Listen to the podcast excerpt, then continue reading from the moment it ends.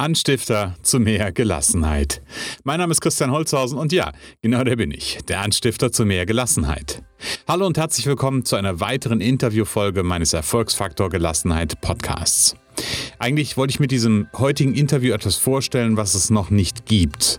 Allerdings hat es vom Interviewtermin bis hin zur Ausstrahlung doch etwas länger gedauert als eigentlich geplant. Heute habe ich einen spannenden Medienmacher aus Göttingen im Interview. Er ist Inhaber und Geschäftsführer der Entscheider Medien GmbH, Herausgeber unter anderem vom Faktor das Entscheider Magazin und seit kurzem auch Host des Podcasts Fall Forward. Und genau hierzu wird er im Interview noch mehr erzählen. Vorhang auf für Marco Böhme.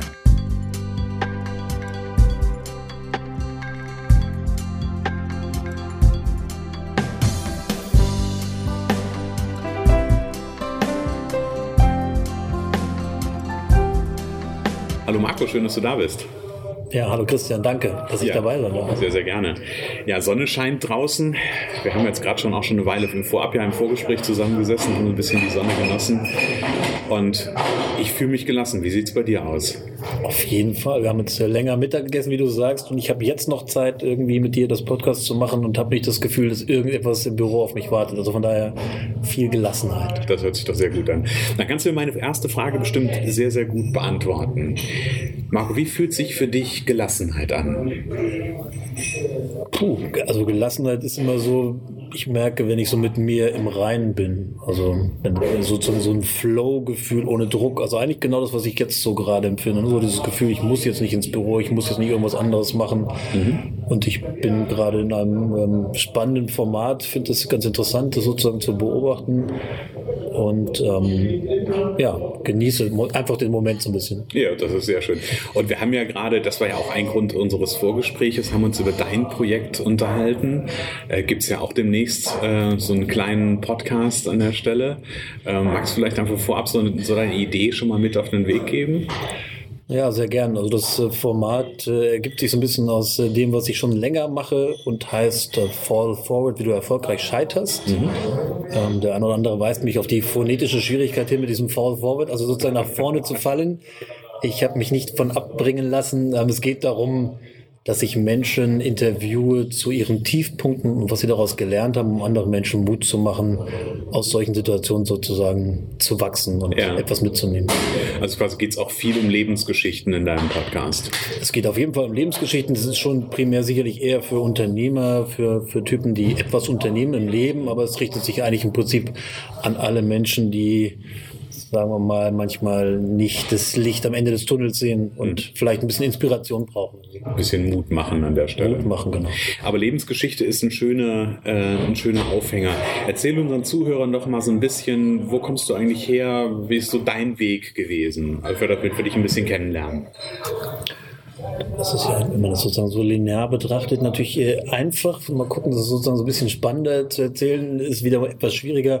Also ich bin gebürtiger ähm, Nordhesse, Kasseläner sozusagen, mhm. wohne seit äh, fast 20 Jahren in Göttingen und arbeite hier. Ähm, bin 42 Jahre alt, hab, äh, bin verheiratet, habe einen Sohn, der vier Jahre alt ist, an dem ich viel Spaß habe und einen Nachmittag in der Woche ihn auch betreue, sozusagen da nicht arbeite. Also auch da Gelassenheit ähm, sozusagen äh, beim Kind zu sein. Ähm, ja, ich bin in Kassel zur Schule gegangen, habe dort Abitur gemacht an der Goethe-Schule, bin dann zum Studium, um Journalist zu werden, nach Göttingen gegangen, war dann zwei Semester in den USA im Studium, kam zurück, das Semester lief hier schon. Ich habe ein Praktikum gemacht beim regionalen Magazin. Mhm habe dann mich mit meinem äh, Chefredakteur so gut verstanden und als er gesagt hat, er macht was Neues, war ich dann innerhalb eines Dreivierteljahres vom Praktikanten zum Chefredakteur aufgestiegen, was okay. nicht allein an meinem Talent lag, sondern auch an der Struktur des Verlages, also klein ähm, zu sein. Ich hatte so ein bisschen das Glück, zum richtigen Zeitpunkt am richtigen Ort zu sein und war dann mit äh, 25, 24 Chefredakteur eines Magazins und äh, habe das gemacht, wovon ich sozusagen vorher träumte, mit Ende des Studiums vielleicht mal damit einsteigen zu können. Das Studium habe ich dann irgendwann an den Nagel gehängt. Okay. Spätestens Thomas Oppermann als Wissenschaftsminister in Hannover mit der Einführung der Studiengebühren hat dann irgendwann mir klar gemacht, das äh, lohnt sich nicht. Und mir war immer klar, ich habe eigentlich nur studiert, um Journalist zu werden, weil ich nach dem Abi mich bei der HNA beworben habe, der Tageszeitung, und die haben gesagt, naja, machen Sie erstmal ein Studium, abgeschlossenes Studium, freie Mitarbeit, und das ist der Weg in den Journalismus. Das okay. ist auch gängig so gewesen. Und ich habe sozusagen einfach auf dem Weg bin eingestiegen und gesagt, okay, jetzt brauche ich das brauche ich das nicht mehr zu Ende zu führen. Ich bin auch nicht so ein Sicherheitsmensch, mhm. der das jetzt unbedingt braucht. Und ehrlich gesagt äh, hat mich, glaube ich, in all diesen Jahren auch keiner mehr gefragt. Also mhm. Das ist das, was man ganz häufig feststellt, ja. dass nach so Zertifikaten ja am Ende gar keiner mehr wirklich fragt. Ich glaube auch, dass es immer weniger entscheidend ist. Ne? Ja, das glaube ich auch. Ja. Okay, das heißt, du hast Journalismus studiert, warst dann, äh, hast das dann aufgehört, warst dann mit 24 Jahren Chefredakteur. Wie ging der Weg dann weiter? Also ich habe gar nicht Journalismus studiert, ich habe äh, Geschichte, Politik, BWL ah, okay. auf äh, Magister was es heute so gar nicht mehr gibt, einfach mit dem Fokus Sachen zu machen, die mich interessieren. Ja. Und Journalismus habe ich mir mittwochs morgens um neun war das, was damals als Student schon eine harte Zeit war, irgendwie mal angeguckt und ich fand irgendwie den Sportteilvergleich zwischen Frankfurter Rundschau und FAZ ehrlich gesagt nicht so spannend, dass ich äh, mir das antun wollte, hatte ja. sozusagen Wartezeit äh, wegen Numerus Clausus und habe dann entschieden, das brauchst du nicht. Also die Theorie kannst du dir sparen. Mhm. Bin dann so ein bisschen auch weggekommen vom Journalismus, also hatte sozusagen so eine Sinnfrage, kann ich das überhaupt? Hab dann für ein Praktikum mal irgendwie beim Charakter Stadtmagazin damals gesessen und äh, da war so jemand neben mir in, dem, in einem Bewerbungsgespräch, der deutlich mehr vorzuweisen hat und ich habe mich so ein bisschen davon abschrecken lassen, habe mich nie wieder gemeldet mhm. und dann war sozusagen so ein paar Jahre lang auch einfach gar nichts Journalistisches und dann erst als ich aus, dem, aus den USA zurückkam, dass ich mich so erinnert und was macht dir eigentlich Spaß. Und ich habe da auch einen Journalismuskurs belegt und fand dann so ein bisschen zurück und plötzlich war ich sozusagen das, was mal in der Schulzeitung und Schülerzeitungszeit so in der Mitteloberstufe auch wirklich mein, mein Ziel und Traum war. Dann habe ich gemerkt, journalistisch arbeiten ist wirklich sehr spannend, aber was mich auch immer stark gereizt hat, war also dieses Organisatorische, also mhm. zu organisieren, so ein Heft zu planen. Okay. Ähm, und habe das dann auch relativ schnell ausgefüllt und bin dann im Unfrieden nach viereinhalb Jahren, glaube ich, dann weggegangen. Ähm, habe dann mit drei Mitgesellschaftern die Entscheider Medien GmbH in Göttingen gegründet, mit Faktor, dem Wirtschaftsmagazin für die Region Südniedersachsen. Mhm. War sozusagen von Anfang an der geschäftsführende Gesellschafter, einfach weil die anderen drei in andere Projekte eingebunden waren. Das heißt, ich jemand, der mit Zahlen wenig zu tun haben wollte, äh, musste einen Job machen, für den er eigentlich nicht so wirklich geeignet war. Mhm. Ähm, den Chefredakteurs-Part konnte ich gut ausfüllen. Das war etwas, was mir natürlich lag, was ich kannte. Ja. ja, und so haben wir uns auf den Weg gemacht, ein gutes Magazin in die Welt zu bringen. Ähm, und dann haben wir nach einer Weile, habe ich gemerkt, dass ich in eine Richtung will, wo zumindest zwei der drei nicht so richtig mitgehen konnten. Das hat mhm. ein bisschen gedauert, bis wir uns dann sozusagen einig waren. Heute bin ich alleiniger Gesellschafter einer der Gesellschafter ist noch mein Vertriebsleiter, also der ist sozusagen noch mit an Bord, aber nicht mehr in Verantwortung. Die anderen beiden, ähm, von denen haben wir uns dann sozusagen getrennt. Ähm, ganz spannend sozusagen für mich als Phase, dann auch zu sehen, hey, das ist wirklich dein eigenes und nochmal mit einer ganz anderen einem anderen Drive natürlich auch an die Sachen ranzugehen und zu ja. sagen, hey, jetzt ist es wirklich zu 100 Prozent das eigene. Und seit wann gibt es den, den Faktor und diese, also wann, wann war das? Ordne so ein bisschen zeitlich vielleicht mal ein. Also wir haben, ich bin 2004 sozusagen von dem, vom Regio damals, also dem Magazin, wo ich Chefredakteur war, dann weggegangen, hat es ein Jahr gedauert. Herbst 2005 mhm. gab es den ersten Faktor. Und im Jahr 2011 war dann sozusagen die Trennung dann okay. auch erledigt. Das hat sich natürlich eine, eine Weile hingezogen, mhm. ähm, wie das immer so ist. Und ähm, da habe ich wirklich auch Gelassenheit gelernt. Also ein bisschen gelassener mit mir umzugehen, mit einer mhm. Situation, mhm. Sachen, die man nicht ändern kann. Manchmal braucht es auch ein bisschen Zeit, um um Sachen klarer zu kriegen, auch, ja. für, auch für beide Seiten. Und das war so ganz, also war schmerzhaft. Also es tat ziemlich weh. Also das mhm. kann man heute, das ist ja immer das Schöne, wenn man so biografische Sachen erzählt, die klingen dann immer so schön und logisch und jemand denkt, ach ja, dann hat er das und das, das gemacht, aber es fühlte sich nicht mittendrin nicht so an. Mhm. Also das war sozusagen auch ein bisschen Aufhänger für dieses äh, Podcast-Format Fall Forward, einfach zu sagen, guck mal von den Tiefpunkten, weil es fühlte sich nämlich damals auch an wie ein Tiefpunkt. Ne? Zu sagen, hey, ich trenne mich von Menschen, das ist, ist, nicht etwas, was mir wirklich in die Wiege gelegt wird, mich zu trennen. Ich mag lieber mit Menschen zusammen sein ja. und mich klar zu positionieren, war nicht so meins. Also ich musste ganz viele Sachen machen, die mir eigentlich nicht lagen und habe eigentlich gelernt, mich zu positionieren, dass das wichtig ist. Also was will ich eigentlich, mir das, mir das klar zu machen ja, und äh, so eine Grunderkenntnis, die mich auch durchs Leben eigentlich täglich begleitet, war so dieses, es hat etwas mit mir zu tun. Mhm. Das heißt sozusagen, wenn etwas nicht läuft, äh, könnte es an dir liegen, in einem mhm. Streit zu überlegen, hey, wo ist mein eigener Anteil? Das heißt nicht komplett natürlich die Verantwortung für alles zu übernehmen, aber mal zu sagen, hey, was könnte es auch sein, dass ich etwas verkehrt gemacht habe? Aber zumindest, dass das eine Option ist, das mal anzuerkennen. Ja, genau. Es gelingt mir sozusagen vielleicht im beruflichen Kontext auch leichter, als wenn ich mit meiner Frau streite. Da mhm. sind vielleicht mehr Emotionen unterwegs. Ja.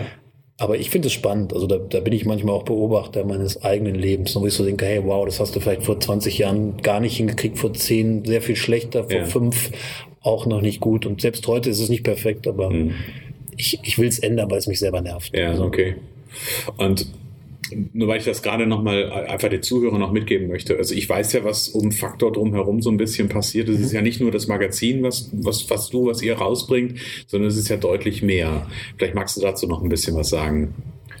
Genau, als ich dann das eigene begonnen habe, oder wir damals ja zu viert, ähm, war klar, wir müssen uns natürlich von, vom Original sozusagen ja unterscheiden, aber sofort kam damals der Mitgesellschafter äh, und hat gesagt, okay, lass uns doch so ein Format machen, beziehungsweise ich hatte mich an ein bestehendes Format rangehängt erstmals. Mhm.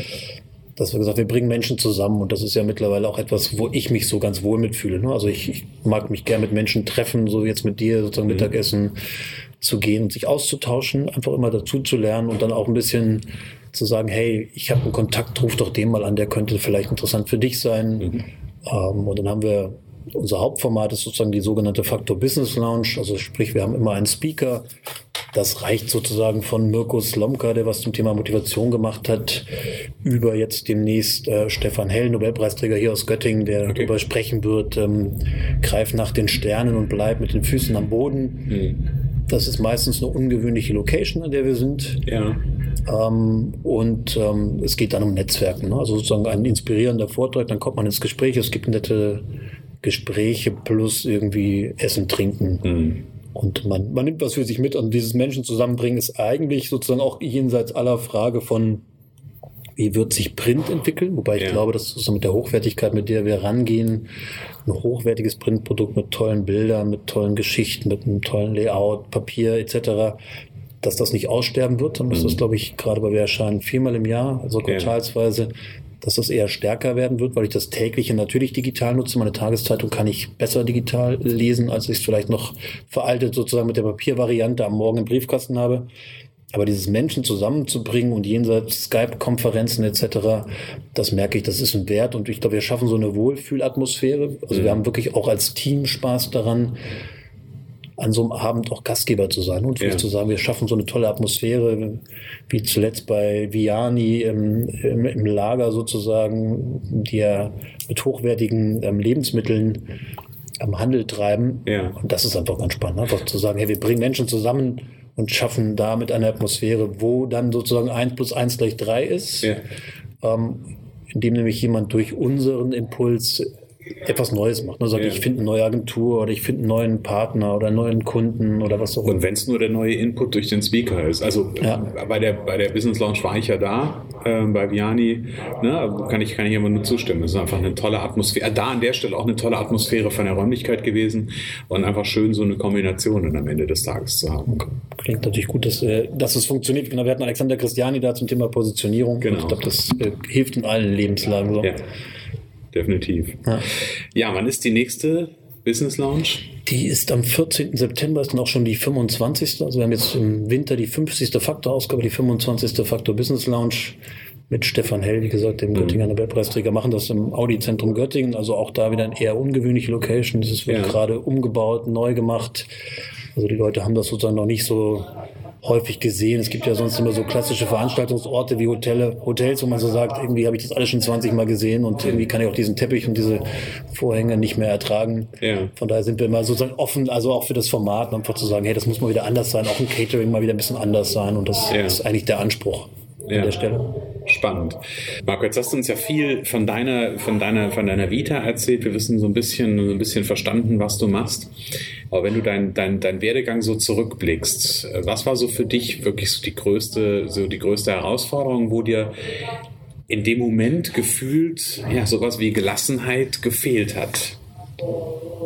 Ich glaube, das Schwierigste war, wenn ich so also aus heutiger Sicht drüber nachdenke, das klingt am Ende ja fast ein bisschen profan, man kann es eigentlich auch kaum vermitteln, finde ich, war das Thema, dass ich lange durch die Welt gelaufen bin, ich bin halt so, wie ich bin. Mhm. Also ich habe so Sachen aufgeschoben und also so die Schwächen, mit denen wir, glaube ich, alle durchs Leben gehen, ähm, dann auch gepflegt, mhm. ein bisschen kokettiert damit. Und mhm. irgendwann habe ich erkannt, dass mich das aber nicht weiterbringt, nicht dahin bringt, wo ich hin will. Das hat ein bisschen damit zu tun, dass ich angefangen habe, mich als stärker als Unternehmer zu sehen, also nicht mehr journalistisch, sondern wirklich zu sagen, ich kümmere mich viel mehr um, wie wird sich das Unternehmen entwickeln, wie wird sich der Markt entwickeln, was müssen wir tun, um unsere Zielgruppe noch stärker an uns zu binden. Ja.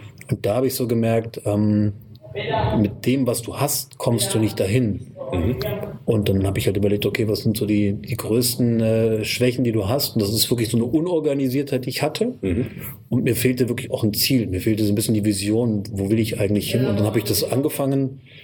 Und heute arbeite ich wirklich, und da kommt auch die Gelassenheit her, jetzt hier zu sitzen, also ich mache im Prinzip eigentlich aus einer Siebenjahresplanung von Fernzielen, die breche ich im Prinzip auf täglich runter. Das heißt, ich überlege mir morgens das Erste, was ich mache im Büro, welche Ziele habe ich in diesem Monat, was habe ich in dieser Woche, was heißt das eigentlich für heute? Also mhm. sprich ganz konkret, dass ich heute ähm, das das Ziel hatte für mein äh, Forward äh, Podcast Format, dass ich irgendwie mit zwei Leuten in Kontakt komme und die Frage, ob sie dafür als Interviewpartner zur Verfügung stehen. Das heißt, so dieses da neigen wir Menschen ja manchmal dazu, wenn man an das Thema Diäten denkt, dass man sich ähm, sozusagen überfordert, indem man sagt, hey, cool, so eine Diät, 10 äh, Kilo in 10 Tagen und sich damit, dass das sozusagen unrealistisch ist, aber dass ja. wir unterschätzen, was man in sieben Jahren, was man in sieben Monaten, vielleicht in sieben Wochen erreichen kann und das finde ich ganz spannend. Da habe ja. ich wirklich gemerkt, ich kriege die PS so ein bisschen auf die Straße. Und das schafft diese Gelassenheit ähm, an der Stelle zu sagen, ich habe mich heute Morgen hingesetzt, habe gesagt, das sind die drei wichtigsten Projekte, die ich heute bearbeiten muss. Mhm. Wie viel Zeit brauche ich dafür und habe sozusagen den Rest dann auch einfach für andere Dinge frei. Ja und weiß, ich habe jetzt schon das Wichtigste heute erledigt, da sind lauter Haken dran. Ähm, von daher auch das auch einfach gelassen, auch genießen zu können. Ne? Genau, da ja. kann man auch gelassen sich so in so ein Interview setzen oder beziehungsweise vorher zusammen genau. Mittagessen. Genau, genau, richtig, ja, ist doch klasse. Ja. Also das heißt, so ein Stück weit, ähm, was ich höre, ist, du hattest so eine unruhige Phase, bis du irgendwann für dich erkannt hast, Struktur ist ein wichtiges Thema. Ja. Und trotz der unruhigen Phase hast du ja doch deine Gelassenheit wahrscheinlich nicht gänzlich verloren. Wie hat da für dich in der, in der, in der doch unruhigen Phase Gelassenheit funktioniert? Gibt es da was? Also wenn ich heute sage, dass ich gelassen bin, und ich glaube, ich bin das auch natürlich in, in den meisten Zeiten des, des Tages und meines Lebens, bin ich es natürlich auch nicht immer. Also ja. ich glaube, das ist wie immer im Leben, es ist sozusagen der Weg ist das Ziel, das ist für mich eh so ein ganz wichtiges Motiv. Mhm. Und das ist ja ein Zustand. Also nicht mal, es ist ja kein, also es ist eine Haltung, sicherlich auch. Ich glaube, dass ich in vielen Dingen wirklich grundsätzlich sehr gelassen bin. Ich bin es natürlich auch nicht immer. Und mhm. dann ärgere ich mich vielleicht auch noch, dass ich nicht gelassen bin, dann ärgere ich mich noch mehr, dann wird es auch nicht besser. Richtig. Ich war sozusagen so lange so ein Einzelkämpfer. Also ich habe ganz äh, lange versucht, Dinge mit mir selbst auszumachen. Also ja. Also mich wenig mitgeteilt. Und in der, dieser Krisenphase Loslösung der Mitgesellschaft, da habe ich gemerkt, dass es ziemlich schlau ist, sich auszutauschen. Ja. Ich hatte da wirklich zwei, drei Leute, ähm, wo ich anrufen konnte und sagen konnte, ich habe heute bin heute Morgen irgendwie mit diesem Gefühl aufgewacht und das war einfach gar nicht positiv und nicht gut. Ich weiß gerade gar nicht, wie komme ich da wieder raus. Mhm. Der hat einfach immer schlaue Fragen gestellt ähm, und das war gut, ne? einfach eine andere Perspektive zu bekommen. Das ist wirklich ja. eine Erfahrung. Das ist aber eine sehr spezielle. Also ich weiß, dass nicht alle Menschen so sind. Aber das ist wirklich etwas, was mir sehr geholfen hat. Also sich stärker mitzuteilen und mhm. auszutauschen und damit ähm, wirklich einen anderen Blick aufs Leben zu bekommen. Ich habe meine Frau als Psychologin und Psychotherapeutin. Da merke ich auch, dass es einfach ganz gut wirklich immer mal wieder anders auf die Dinge zu gucken, also sie anders zu bewerten, weil am Ende gibt es sozusagen zwei Geschichten, und der eine macht aus dem Tod des Lebenspartners sozusagen, ich kann nicht mehr leben und ich, ich lege mich auf die Schiene, es hat keinen Sinn mehr. Und mhm. der andere, der durchstartet und sagt, okay, ne, was hätte meinem Partner irgendwie gefreut, wenn ich weitermache und wenn ich vielleicht wieder jemanden finde, der, ja. Der mich liebt. Und das ist, glaube ich, eine Unterschiedlichkeit, die man vielleicht auch ein bisschen lernen kann. Ja, ja und ich glaube nur, nur weil du sagtest, ähm, es ist nicht für jeden Mensch so, es ist ganz spannend, dieses, die, die, dieses Muster an Antwort. Äh, ich, das ist ja jetzt nicht das erste Interview, was ich führe zu dem Thema, aber diese Muster an, an Antwort ähm, habe ich schon öfter bekommen.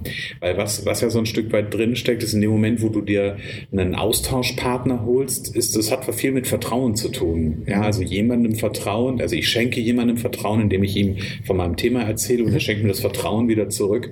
Und was ich ganz häufig höre ist, immer dann, wenn es eine Krisensituation gab, waren ganz häufig vertraute Menschen da, mit denen ich mich austauschen konnte. Also es ist durchaus ein, ein Muster, was dann einfach in solchen schwierigen Situationen für mehrere zieht an der Stelle. Also wirklich so diesen, so diesen, diese Austauschgelegenheit zu haben, irgendwie irgendwen zu haben, wo ich weiß, darauf kann ich mich verlassen. Ja.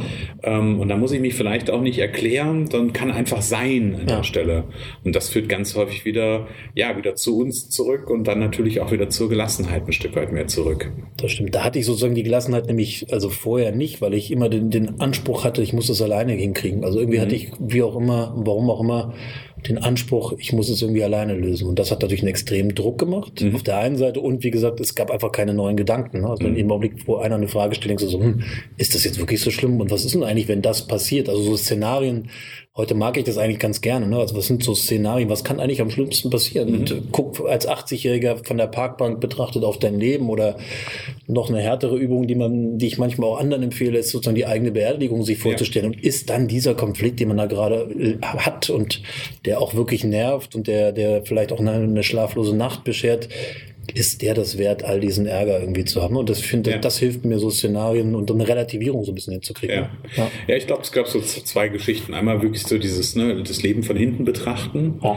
ähm, und da wirklich nochmal so drauf zu gucken. Und ähm, natürlich ist es immer nur, nur ein Gedankenkonstrukt in dem Moment, auch gar keine Frage, aber selbst die Sorgen, die wir uns machen, sind nur Gedankenkonstrukte. Das muss man auch wieder ganz klar so sehen. Das ist so die eine Seite, es quasi von hinten zu betrachten. Manch, manchen hilft es aber auch, einfach mal sich dahin reinzuversetzen, wieder Kind zu sein und aus dieser kindlichen Naivität sich auch mal so ein Thema anzugucken. Das sind so zwei, zwei Spielelemente im Grunde genommen, mit denen man ja auch mal irgendwie so dieses aktuelle Hier und Jetzt, mit dem man vielleicht denkt, irgendwie ich schaff's nicht mehr, ja. ähm, da wirklich einen anderen, anderen Fokus für zu kriegen, genau. Ja, das ist ein gutes Stichwort irgendwie. Also das ist das, ich habe ja den Sohn schon erwähnt mit den vier Jahren, den ich ähm, Montagnachmittags um 15 Uhr im Kindergarten abhole. Das ist wirklich auch so ein Gradmesser für gelassener zu sein, einfach zu sagen, hey, das, das ist das Leben. Ne? Und nicht dieses, sich jetzt darüber Gedanken zu machen, ob man nun noch diese Seite jetzt im, im Fall Faktor verkaufen kann oder, mhm. ähm, oder ob man Ärger hat mit irgendjemand oder so. Das ist wirklich, das relativiert auch viel im Leben und es zeigt halt auch, was, was, dass es einfach ist. Ne? Also ja. ich finde, Anton mit seinen vier Jahren zeigt, wie einfach man glücklich sein kann, wie schnell man sozusagen mhm. natürlich auch irgendwie Ärger ähm, rüberbringen kann und so. Das finde ich wirklich, also das ist in der Tat, stimmt das, ja. Ja. Ja, Kinder können einem viel beibringen an der Stelle. Das ist sehr, sehr spannend. Ja. Genau. Auch ein schöner, schön, schön, schönen Bogen, den du mir aufmachst. Wenn dich jemand auf der Straße trifft oder vielleicht vorne auf der Terrasse sitzend, wir sind jetzt mittlerweile drin, aber haben die ganze Zeit auf einer Terrasse gesessen, wenn da jemand an dir vorbeigeht und würde dich ansprechen und würde sagen, Marco, was ist für dich das Wichtigste im Leben? Was wäre deine Antwort? Also Glück sozusagen, das ist vielleicht ja auch in dieser Gesellschaft so ein bisschen eine Schwierigkeit, äh, das zu definieren und ist es das wirklich? Aber Glück und halt das eigene zu machen. Ne? Also einfach zu sagen, zu spüren, da ist etwas, was mich vielleicht wirklich von anderen Menschen unterscheidet und, und dem nachzugehen und, und, sich nicht durch, das hat ja was mit Selbstwert, Selbstbewusstsein zu tun, mhm. also sich das erstmal zuzugestehen. Bei mir ist es zum Beispiel, glaube ich, die Fähigkeit, Menschen zusammenzubringen auf einer gewissen tiefgründigen Ebene auch diesen Austausch ähm, hinzubekommen. Deshalb ja auch dieses ähm, Podcast-Format, weil ich merke, ich komme relativ schnell mit Leuten in so eine Tiefgründigkeit, die wiederum mir anderen hilft. Also es geht nicht sozusagen um Tiefgründigkeit per se, sondern in dem Augenblick, wo jemand sagt, hey, da bin ich wirklich gescheitert oder ich war kurz vorm Scheitern, ist das, was du eben ja gesagt hast, Christian, dieses, ich signalisiere, ich bin quasi nackt und es gibt eigentlich nicht viel zu verhüllen und ja. lass uns doch uns auf so einer Ebene begegnen, wo wir jenseits von mein Haus, mein Pferd, mein, hm. meine Yacht sind, sondern wir wirklich darüber reden können, was, was beschäftigt dich eigentlich wirklich. Und das finde ich das Spannende und ich hab, halte ja auch Vorträge vor, vor Schülern und Studierenden zu diesem Thema mhm. Unternehmer sein. Damit meine ich nicht, dass jetzt alle eine Firma gründen müssen, mhm. sondern unternehmerisch durchs Leben zu gehen. Das heißt sozusagen das Thema Eigenverantwortung. Das Leben eigentlich so anzunehmen. Und ich glaube, dann kommen wir in etwas rein, das muss man mit 17, 18, 19, das muss man auch nicht mit 28, vielleicht auch noch nicht mit 38 wissen, was es eigentlich ist. Ich glaube, das Spannende ist, sich auf diesen Weg zu begeben und einfach zu sagen, ich bleibe an mir dran. Was ist es eigentlich? Ne? Und mhm. vielleicht ist es das Aktuelle, was ich mache, vielleicht ist es das aber auch nicht. Und dann mhm. es zu verändern, auf dem Weg zu merken, hey, das hat zwar auch Spaß gemacht und das, was ich glaubte, was meine Erfüllung ist, ist es vielleicht gar nicht, sondern es ist nur ein Teil davon. Ich mache wieder was anderes. Ja. Ich finde, das ist das Spannende. Und deswegen auch dieser Studienabschluss, den ich nicht gemacht habe, ist für mich uninteressant, weil ich etwas tue, was ich sehr spannend finde und hoffe bis zum letzten Tag meines Lebens, was mhm. hoffentlich auch noch ein bisschen länger ist, ähm, gehen wird, nämlich konstant lernen und zu wachsen. Also ja. das find, ich finde nichts spannender ist, als irgendwelche Podcasts zu, zu hören, auch deinen, den ich sehr spannend finde, ähm, oder Video-Online-Kurse zu machen, ne, ja. wo ich einfach etwas erfahre, wo ich sage, hey, wow, da kann ich was mitnehmen. Ja. Und ich glaube, da kommen wir immer stärker hin. Ne? Also sozusagen projektbezogen, etwas zu lernen und zu sagen, und das ist aber auch nicht das Ende, das ist mir auch klar. Ich mhm. lerne etwas und sage, hey, das kann aber auch in zwei Jahren, kann ich das wieder ganz anders bewerten und ich mhm. mache wieder was ganz anderes. Also. Das, das ist ja so eine, so eine Geschichte, das ist mir ähm, vorhin bei unserem Vorgespräch auch durch den Kopf gegangen. Das finde ich bei dir extrem spannend, deine Haltung zum Thema Lernen. Aber ganz häufig ist ja so, naja, lernen, wir haben in der Schule gelernt, lernen ist irgendwie so, naja, ich muss lernen, um irgendwie einen Schulabschluss Abschluss zu bekommen. Aber im Grunde genommen ganz, ganz viel, so, auch unseres Vorgesprächs, und jetzt sagst du es ja auch nochmal wieder, da kommt ja so rüber, dass für dich eigentlich so, naja, im Lernen einfach ganz, ganz viel drinsteckt. Und irgendwie immer, ne, es ging um das Thema Scheitern, haben uns vorhin ja drüber unterhalten, auch was dein Podcast-Thema ja auch ist, irgendwie so, da, da steckt ja auch ganz viel mit jedem, mit dem, mit jedem Scheitern steckt ja eher eine Lernerfahrung drin. Und das ist ein ganz anderer Fokus im Grunde genommen, den du dann an der Stelle einnimmst. Das stimmt, wobei es mir auch nicht immer gelingt. Ne? Also ich kann natürlich heute, ich glaube, das ist ja das Spannende, dass man sozusagen das Leben vorwärts lebt und es aber ja von rückwärts äh, bewertet. Ne? Das heißt, in dem Augenblick, wo ich drin stecke, natürlich sage, oh, das ist jetzt ziemlich unangenehm, ich bin auch hilflos vielleicht, ja.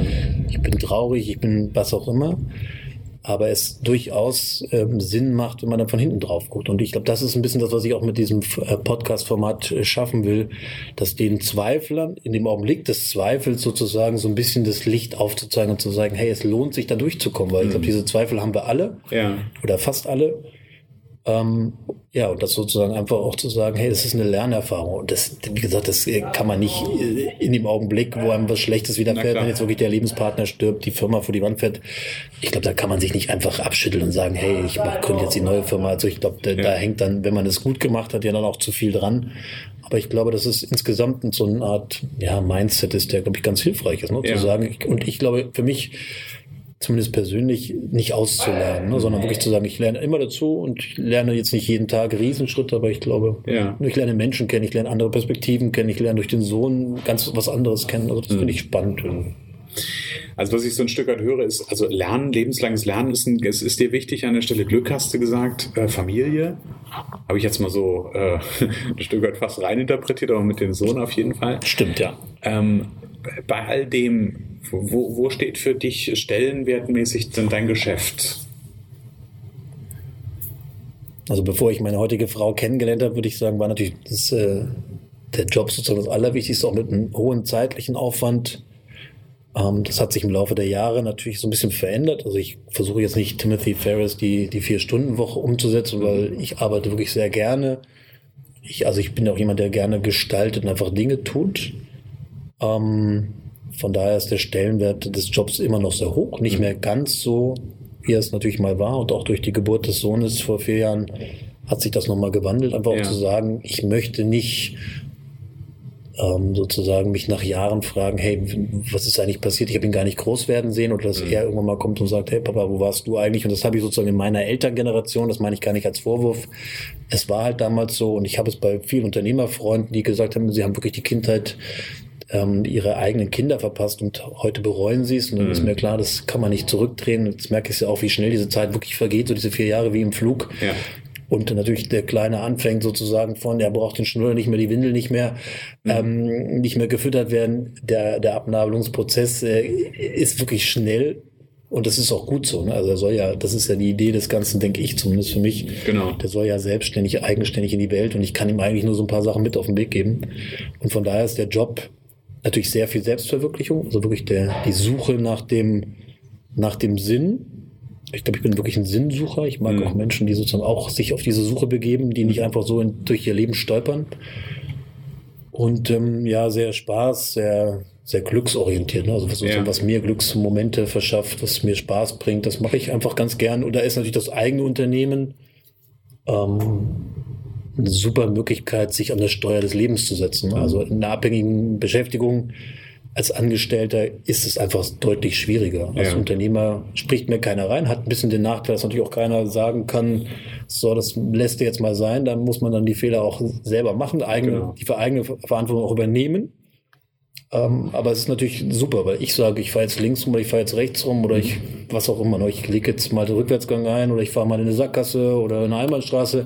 Das ist sozusagen alles mir überlassen und das macht richtig Spaß. Also das ist wirklich, ich, ich wäre gar kein Angestellter, ich kann, kann das gar nicht, das mhm. geht gar nicht. Also das hat, es ist sicherlich also auch eine, äh, eine charakterliche Schwäche, keine Frage, aber ich kann sie sozusagen optimal ausleben ich schade keinem Unternehmen, wo ich angestellt bin. Von daher. Ja, und, und die Frage ist am Ende des Tages auch immer, wenn man einfach mehrere Jahre, also ich bin jetzt in diesem Jahr sind 16 Jahre selbstständig, wenn man einfach eine, eine Zeit als Selbstständiger gearbeitet hat, dann wieder den Schritt zurück zu machen, ist einfach eine Herausforderung oder wäre eine Herausforderung an der Stelle. Ich weiß auch nicht, ob es, äh, also ich, oder ich bin mir ziemlich sicher, dass es bei mir auch nur ganz, ganz schwer funktionieren würde, wenn ich mal, wenn es mal sein müsste. Ähm, einfach weil es hat ja schon einfach viel mit Freiheit äh, zu tun. Ne? Also Freiheit und Gebundenheit zugleich. Ja, auf der einen Seite die Freiheit, wirklich selber Entscheidungen treffen zu können und steuern zu können, das ist ja so schön gesagt. Ähm, und auf der anderen Seite natürlich auch ja, die, die, die Verpflichtung, die da natürlich mit drin steckt an der Stelle. Das dafür, dass wir uns auf der einen Seite, ich musste gerade nämlich an uh, The Big Five for Life denken, in das Buch Museumstage vielleicht noch ein Stück weit besser schaffen können, ähm, gibt es aber halt einfach Verantwortungen, die da drin stecken, die wir auch, denen wir auch gerecht werden müssen, sei es Mitarbeiter, sei es ganz, ganz viel an der Stelle. Klar, da kommen wir jetzt ja in das Positive, also in meine Stärken. Also die Schwäche ist sozusagen ein schlechter Angestellter zu sein, hat mit diesem, du hast es gerade, das ist genau mein Begriff, sozusagen mein höchster Wert ist Freiheit. Mhm. Äh, das verträgt sich sozusagen mit Angestellten sein natürlich nicht und dass mir jemand sozusagen sagen darf, in welche Richtung ich das Auto zu bewegen habe. Da bin ich nicht sehr gut drin. Ich bin aber wirklich sehr gut drin und von daher, das ist so ein bisschen der Bogen ja auch wieder zu deinem Thema Gelassenheit. Ich habe wirklich ganz selten schlaflose Nächte. Also mhm. das ist sozusagen die, also diese Personalverantwortung, ähm, die Zahlenverantwortung, das spüre ich wirklich nicht. Also habe ich vielleicht auch eine gewisse Naivität, die mich an der Stelle auszeichnet, mir nicht permanent einen Kopf zu machen. Mhm. Und ähm, und das wirklich auch, das ist, glaube ich, wirklich eine, eine, große Stärke, einfach ganz entspannt und gelassen an viele Dinge ranzugehen ja. und zu sagen, okay, was kann ich jetzt daran ändern? Ähm, ich habe das manchmal mit meinen Mitarbeiterinnen so in der Redaktion, Art Direction, die kommen dann ganz aufgeregt in mein Büro und machen einen riesen äh, Aufruhr. Das sind wirklich super Mitarbeiterinnen, alles toll. Aber manchmal haben sie so den Hang dann zu, zu dramatisieren. So, ja, da hat ja. gerade irgendwie ein Kunde angerufen und der macht das nicht mehr wahr. Und ich denke so, okay, was haben wir jetzt für Möglichkeiten? Da gehe ich, also ich bin überhaupt kein mathematisch-analytischer Typ, um Gottes Willen. Ich bin dann auf der anderen Seite, glaube ich, bin eher der kreative, kopfgesteuerte, ähm, an der Stelle und äh, denke mir, okay, was haben wir jetzt? Wir haben eigentlich nur zwei Optionen. Entweder das Ding klappt noch oder es klappt nicht mehr. Richtig. Was können wir jetzt tun? Entweder wir rufen ihn an, versuchen sozusagen das zu vermitteln, zu lösen oder es klappt halt nicht. Und das geht dann immer ganz gut. Und meistens wird es auch dann auch gut. Ne? Ja. Dann merken die auch, und ich glaube, da ist meine Stärke dann wirklich so diese Ruhe, dieser Ruhepol zu sein. Mhm. Ähm, was dann wiederum ansteckt, als wenn dann jetzt auch noch einer hibbelig wird und äh, Panik macht oder noch rumschreit irgendwie oder so. Das ist wirklich so gar nicht meine ja. Art. Und ich glaube, das ist genau einer der Punkte, an denen Gelassenheit zu einem Erfolgsfaktor wird. Wenn ich halt in genau solchen geschäftlichen Situationen die Gelassenheit bewahren kann und nicht irgendwie meine Energie in den Stress binde und in die, in die Angst oder was es dann in dem Moment auch immer ist, sondern wirklich da bei mir bleiben kann und wirklich klar überlegen kann, okay, was gibt's jetzt für Optionen? Weil in dem Moment, ja. wo ich im Stress bin, wo ich gefangen bin, gibt's nur eine Option und die ja. ist jetzt einfach mal Drama an der Stelle. Das ja, und das ist, an, an der Stelle wird, wird Gelassenheit für mich definitiv zu einem Erfolgsfaktor. Ja. Marco, wir kommen so ganz langsam, machen wir den, den Bogen, äh, machen wir den Bogen zu. Wenn du unseren Zuhörern eine Geschichte mit auf den Weg geben könntest, wenn du unseren Zuhörern einen konkreten Tipp mit auf den Weg geben könntest, wie Gelassenheit für dich funktioniert, was würdest du da benennen? Das ist ja auch nicht so ganz einfach. Ne? Ich meine, wir haben es ja gehabt, das ähm, wurde mir ja auch im Gespräch wieder klar, es ist natürlich sehr individuell. Also so meine Stärken, meine Schwächen, meine Vorgeschichte, das ist ja alles äh, sehr auf mich ähm, zugeschnitten natürlich.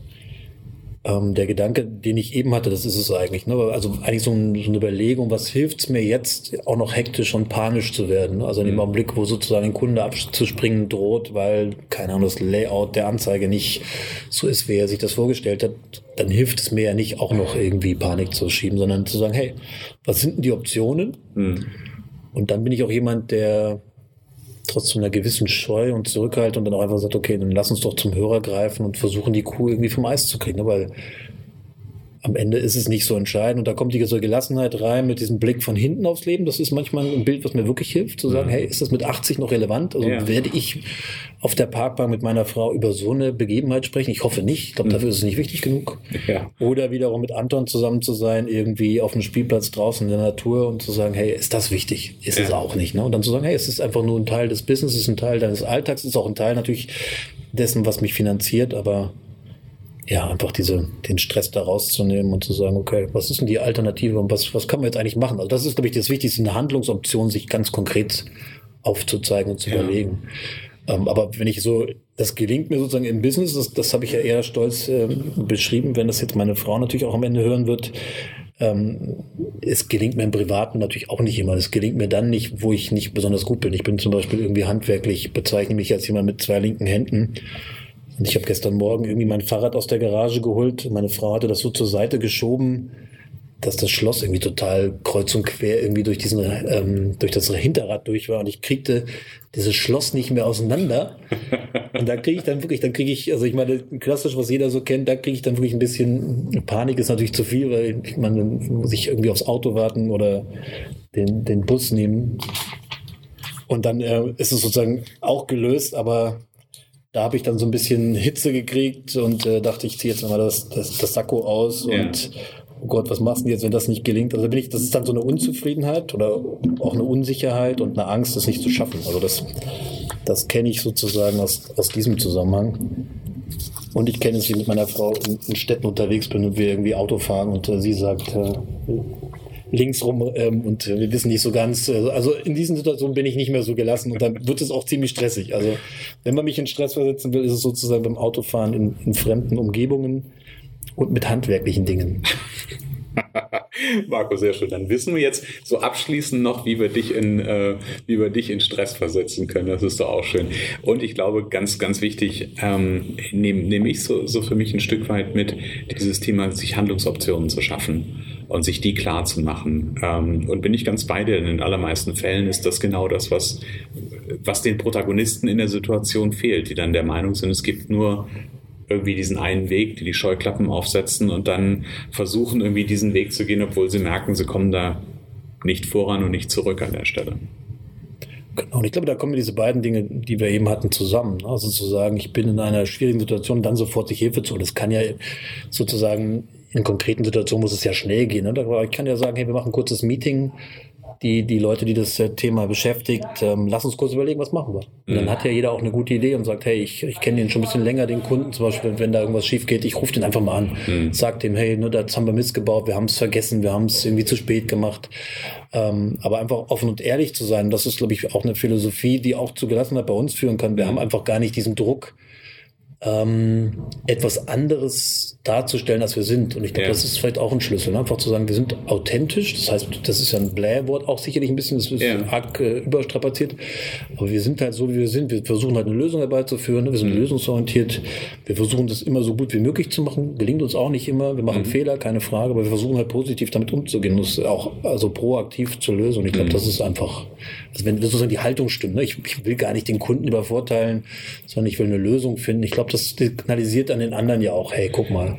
Genau, und ich glaube, am Ende der Kunde nimmt ja genau das auch wahr weil du anrufst und wirklich ehrlich, und deswegen finde ich das nochmal ganz spannend, wenn du auch ehrlich auf den Kunden zugehst und sagst, ich will hier eine Lösung gemeinsam mit ihnen und nicht nur eine Lösung, die nur mir schmeckt, sondern die uns beiden im Grunde genommen schmeckt, ja. das kommt ja beim anderen auch an. Und das hat dann auch eine Wirkung nach innen sowohl als auch nach außen. Ja. Genau. Und am Ende sind wir so ein bisschen bei diesem, also ich kann einen Fehler zugeben. Ich glaube, das macht es immer sehr menschlich. Mhm. Das ist ja auch ein bisschen dieses Forward-Format sozusagen, dann über das Scheitern einfach auch eine Nähe herzustellen. Ne? Einfach zu sagen, hey, da bin ich Mensch und ich meine, wir ja. machen alle Fehler und ähm, wir hoffen natürlich, dass wir sie nicht wiederholen, aber sie passieren nun mal.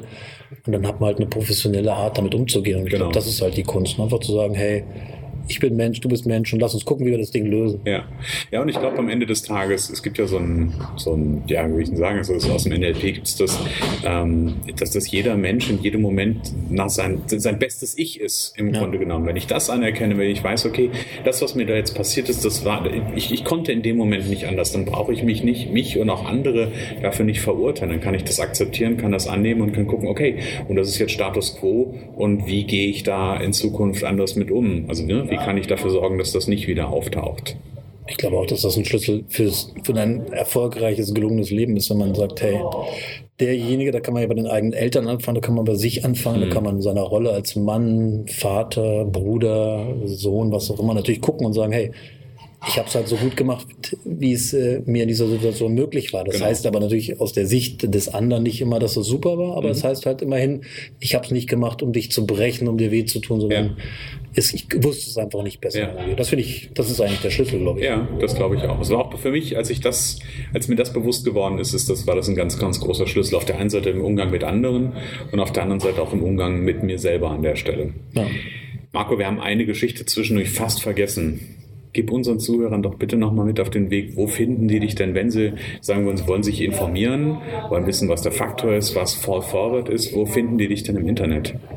Also einmal gibt es unter faktor-magazin.de das äh, Magazin und wir machen ja ein bisschen mehr als äh, das reine Faktor-Magazin. Es gibt noch den Azubi-Faktor, es gibt noch einen Uni-Faktor. Also wir versuchen sozusagen ähm, die Entscheidungsträger der Region mit den äh, Fach- und Führungskräften von morgen zusammenzubringen. Also okay. Dort findet man sozusagen die Informationen, teilweise auch die, die Ausgaben zum Durchblättern fallforward.de ist das Podcast-Format, bzw. die Website sozusagen als Plattform für wie ich erfolgreich scheitere sozusagen. Ja. Also fallforward.de, vielleicht kannst du es ja mit in die ich Show Notes. Auf jeden Fall mit in die Show Notes rein. Genau. Und ähm, ja, ansonsten einfach, wer eine Idee hat, kann mich auch gern anrufen. Ähm, in Göttingen, das ist alles auch auf der Website zu finden. Also ich bin immer freue mich immer auf neue Menschen, auf Gedankenaustausch. Das finde ich wirklich spannend. Und ja. es gibt nicht so eine Mauer, ähm, ich unterhalte mich sozusagen, lass mich abschirmen und unterhalte mich mit keinem Neuen, sondern es ist eher eine Offenheit, immer die manchmal natürlich auch Zeit kostet, und man so denkt, so, jetzt wieder zwei Stunden mit jemand gequatscht, aber ich finde immer eine Haltung, die, also mich bringt das immer weiter. Ich mhm. nehme immer was mit und finde das ganz spannend. Marco, so langsam sind wir am Ende.